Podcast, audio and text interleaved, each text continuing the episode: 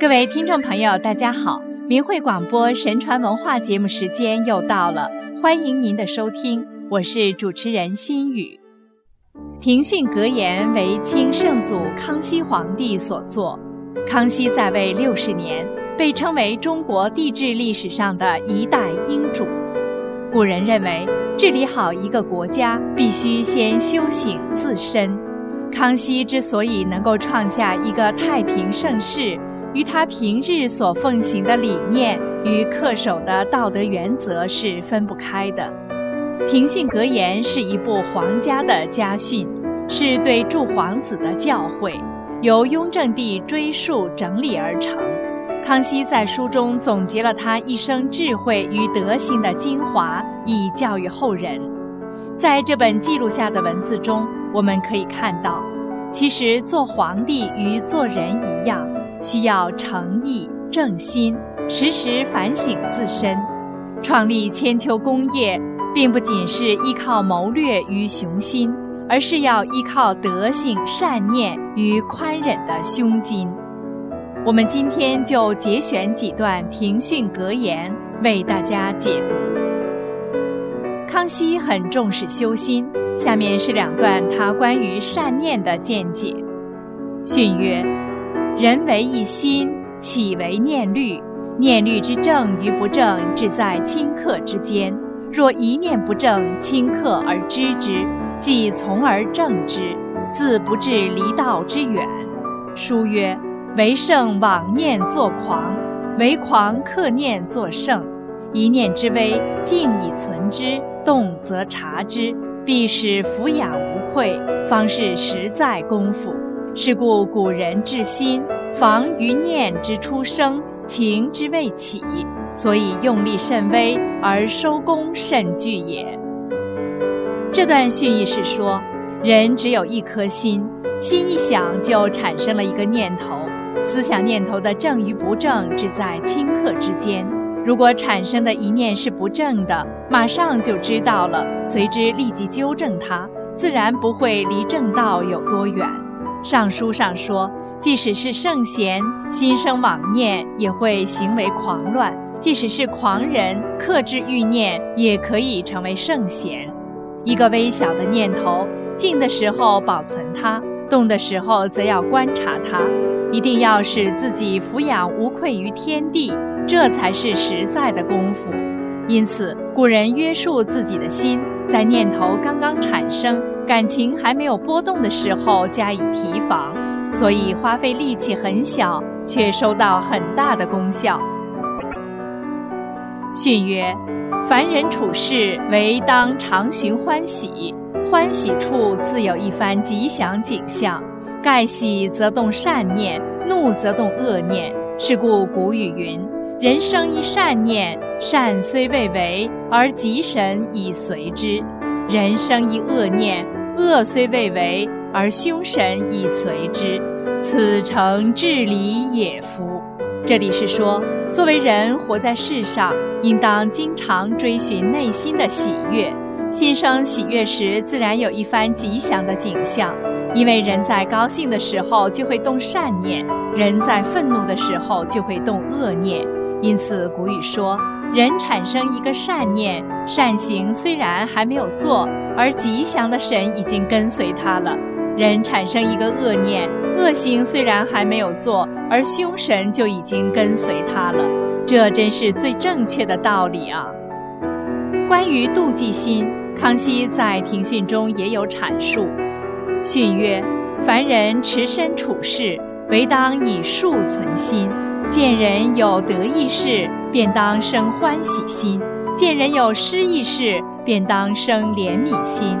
此皆自己实受用处。若夫济人之成，乐人之败，何与人事？徒自坏心术耳。古语云：“见人之德，如己之德；见人之失，如己之失。如是存心，天必佑之。”这段话比较容易理解。大凡人持身处世，应当心存宽恕；见到人有开心的事，便应当心生欢喜；见到人有失意的事，便应当心生怜悯。这都是自己实在受用的地方。如果妒忌别人的成功，见到别人失败就幸灾乐祸，如何与他人相处，又有什么益处呢？只是自己心术不正而已。古语说：“见到人得到，如同自己得到；见到人失去，如同自己失去。”如果心里存着这样的想法，上天一定会护佑这样的人。训曰：“世上人心不一，有一种人不记人之善，专记人之恶。世人有丑事恶事，转以为快乐，如自得其物者。然此等幸灾乐祸之人，不知其心之何以生而怪异如是也。汝等当此为戒。”这里，康熙告诫子孙说：“世上的人心都不一样，有一种人不记人的好处，专盯着别人的坏处。如果人家有丑事恶事，就变得很开心快乐，像是自己得到了珍奇的物品。然而，这样的幸灾乐祸之人，不知道他的心怎么生的这样的怪异。你们应当以此为戒啊！”《清史稿圣祖本纪》评价康熙说：“早成大业，勤政爱民，经文为武，寰宇一统。虽曰守成，实同开创焉。”康熙一生勤政，以下是他的庭训格言中关于劳役的见解：训曰：“世人皆好逸而恶劳，朕心则为人恒劳而知义。”若安于逸，则不为不知义，而欲劳既不能堪也。故亦云：天行健，君子以自强不息。由是观之，圣人以劳为福，以逸为祸也。这段话的意思是说，世上的人都喜欢安逸而厌恶劳作，我却认为，人只有时时劳作，才会知道什么是安逸。如果一直处于安逸，那么不仅不会知道什么是安逸，而且遇到辛劳也就不能承受了。所以《易经》说：“天体运行强健，君子也应该自强不息。”这样看来，圣人把劳苦当作福，却把安逸当作祸。训曰：“常谓四肢之安逸也，性也。”天下宁有不好逸乐者？但逸乐过节则不可。故君子者，勤修不敢惰，治欲不敢纵，节乐不敢急，惜福不敢耻，守分不敢见，是以身安而则长也。书曰：“君子所其无益。”诗曰：“好乐无荒，良士句句，志在思言乎？”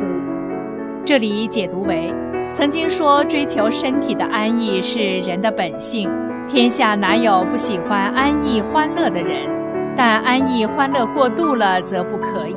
所以，君子勤恳的修行而不敢懒惰，抑制欲望而不敢放纵，节制玩乐而不敢过急，珍惜福分而不敢奢侈，安守本分而不敢僭越。这样才会自身平安而福泽长久。尚书说：“君子不追求安逸。”《诗经》说：“喜好逸乐，但不荒废；贤良之士，勤勤恳恳。”这话说的是最好的。康熙在庭训格言中还说：“己逸而必念人之劳，己安则必思人之苦。”意思是。自己在安逸的时候，一定要想到他人的劳苦，为他人着想。听了这些康熙的庭训，我们是否也深有感触而有所获益呢？今天的节目就播送到这里，心语感谢各位听众朋友的收听，我们下次时间空中再会。